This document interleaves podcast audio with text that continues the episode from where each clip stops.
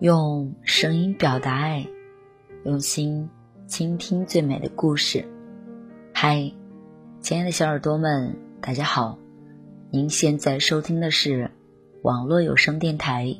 晚安，小耳朵，我是 NJ 童小扣。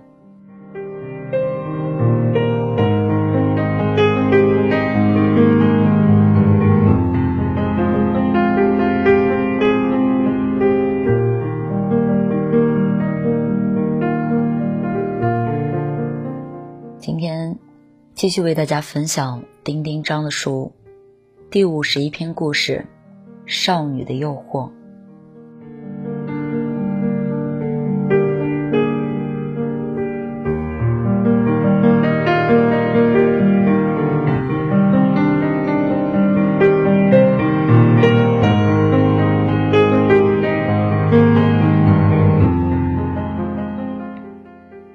我的发型师叫威廉。是的，这个年头，没个英文名字都不好意思给人理发了。但他和别人不同，他从不让我办卡，也不指责我的发质。我高高的发际线垫不在他的评价范围之内，他更像是我的一个朋友。没有废话，对我的头发了如指掌。我说，差不多了吧？他说，少废话。我说：“是不是可以往上梳？”他说：“不可能。”以至于每一次我路过三里屯，我都要把我的头发整理一下，免得被他看到会当街用发泥重新抓过。他就是这样一个特别的发型师。他给我剪着头发，突然说：“你说，人的感情真是没办法呀。”他有软软的广东口音。发色微黄，打理得很精巧。说这话的时候，他整个人变得有些柔软。我乐得做一个听众，说：“我正好在写书，你把你的故事告诉我吧。”之后，在整个理发的过程中，他都用低沉缓慢的软软的语调。有时候他停下来看着镜子中的我，有时候。他摇头苦笑，他很认真的说：“我二零零六年六月二十五日和他认识，二零一零年七月二十二日和他分开。故事大概是他在广州的时候已经有了一个女朋友，买了车子，买了房子，准备结婚了。而后他在湖南的时候认识了少女小姐。”少女小姐那个时候还真的是少女啊，十六岁，一来二去的就熟了。在她未熟之前，他就爱上了她。是，他爱上了一个未成年少女。他决定等她到十八岁，然后和她开始真正谈恋爱。少女小姐未谙世事，高中也还没有毕业，却懵懂的知道。这个男人对自己很好，他们默默相处，他天天接她放学，送她回家，爱是包不住的。他的未婚妻知道了，闹到了学校里，全校都看了过来。他冲过去，失手打了未婚妻，结果当然是一拍两散。时间过得真快。少女小姐转眼到了十八岁，考到了北京学音乐了。家里人也知道有这么一个发型师男友，倒也不怪，甚至欢迎他到家里做客。她妈妈说：“你要是真爱我女儿，就到北京去陪她吧。”他卖了房，卖了车，辞了工作来到北京，从头开始。少女小姐开始学音乐，在大城市里渐渐找到了自我。有一个暑假，也就是在二零一零年，她在辛苦加班，接到了少女小姐的电话。她说：“我们分手吧，我觉得你给不了我想要的生活。”她呆住了，不知道怎么回事。又想起少女小姐的同学那些各色男友，那些名车、名包、名旅游胜地。他放下手机，突然没有了力气。他想起少女小姐高考时，他一直背着她的那个夏天，看着手上的碎头发，心也烂得一节一节的。动静很大的爱，因为过分努力，就显得分外真挚。这也让当事人很难走出来。可最不公平的事儿也莫过于此：你的努力程度和你可获得的，从来不成正比。这还没有办法去申辩。那些爱的证据，只和你自己有关。你无法要求什么，更不能凭此继续往前走。这在商业社会里，唯一不可用来估价、来对待东西，所以这才珍贵。他认真的等他长大了，他却用他的长大放弃了他。他回到租住的地方大哭一场，然后继续对女孩关怀备至。像什么都没有发生过一样。女孩禁止他去学校，禁止他出现在任何可以见到他的地方。他只好辗转的寄东西给他，每天都发同样的短信，然后一剪子一剪子的熬过了失恋的时光。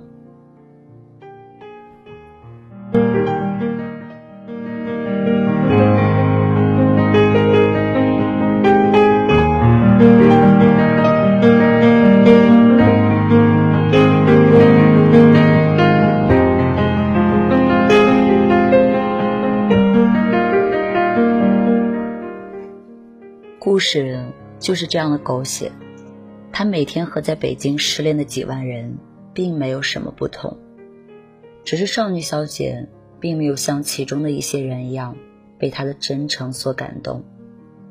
他呢，也只好慢慢的学习放手，生活倒是越来越好，手艺也越精进。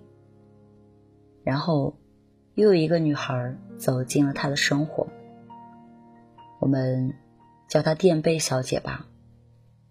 垫背小姐一点儿也不背，她出现的恰逢其时，正是她伤心刚刚收尾，呼吸变得正常的时候。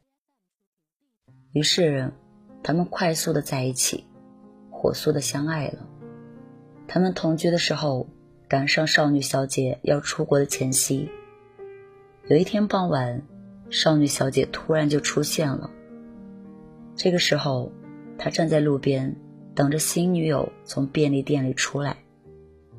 少女小姐穿着红裙子，袅袅婷婷的，像没有长大过一样。只是头发被风吹起来的时候，看得出有一些憔悴。他说：“我们是不是还可以在一起呢？”他站在那里。手攥成了拳头，然后他看见新女友出来了。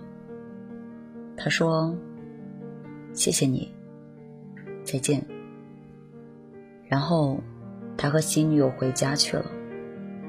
颠杯小姐说：“你情绪怎么有点不好呢？”他说：“没什么，刚才碰到了一个骗子，穿的那么干净。”颠杯小姐不以为意的。把买来的东西一件件的放到冰箱里。那一刻，他的心又满又空。后来，少女小姐去了法国，威廉继续在北京剪头发。他每周日踢一次球，周一埋头大睡一天。他站在理发店里，很瘦。背有些微微的驼。他说：“我常常去他的微博看看，然后把他的新照片下载下来。我还是爱他的吧。”我说：“是啊，那，你悄悄关注他了吗？不，我怎么会伤害现在的女朋友？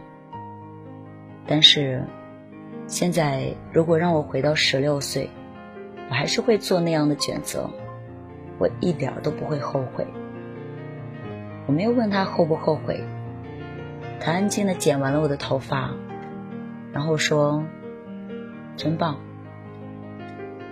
我没有告诉他，他面对的，就是一个有更多选择的少女。他经历的，与他在一起的时间，正好是他触角伸向这个世界的时候。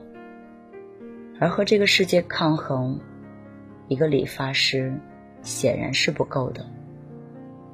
当然，一个国王也不够。我没有要揭穿什么。垫背小姐，永远都不要知道真相好了。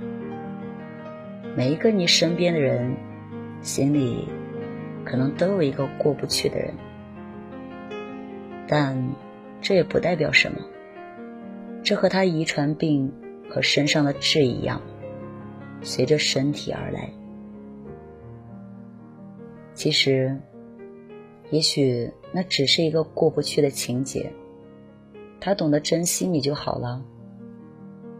你若说他选择，他在便利店外面就已经做好选择了。固然，那选择也许和爱情并无关联。我突然觉得这样也挺好的。有一次，我恋爱中突然心情沮丧，为一个人而影响自己的情绪。这真的是我所擅长的。后来，我抬头看了看办公室里的我，还有一些和我年龄相仿的忙碌的他们。他们似乎心无挂碍，也很容易开心。我不行，我被这份感情的沉重压制住了。后来，感情不了了之。我又找回了之前的我，突然明白，妥协也是一种方法。每个人都会去妥协，这种妥协有时候是无奈，有时候却很正向。放下一个不爱自己的人，重新开始新生活，这是一种美好的妥协。我想。妥协，只是顺应着自己的需要，让自己过得更舒适一点罢了。当然，怀念过往，也是为了印证现在的我还好。这里是网络有声电台，晚安，小耳朵，我是 N J 童小扣。感谢你今晚的聆听陪伴，我们下期节目再见，祝你晚安，好梦。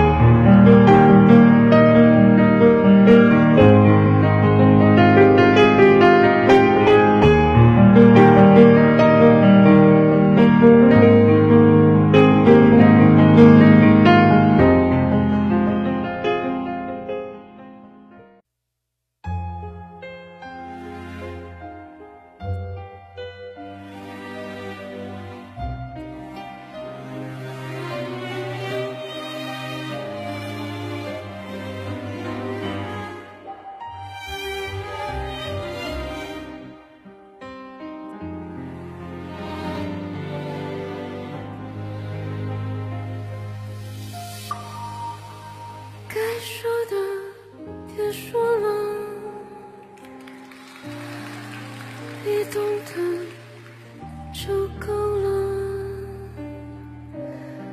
真的有某一种悲哀，流泪也不能流，是能无所谓。我最大的遗憾是你的。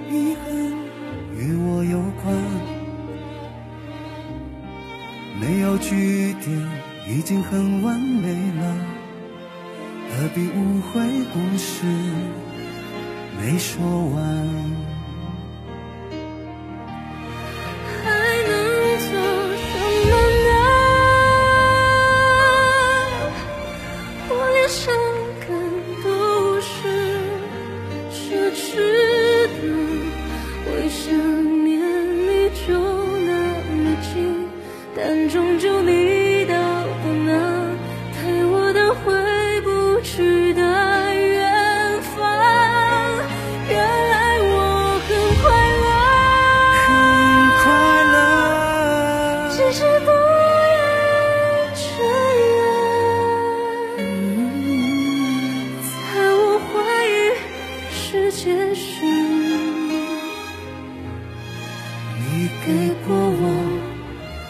嗯。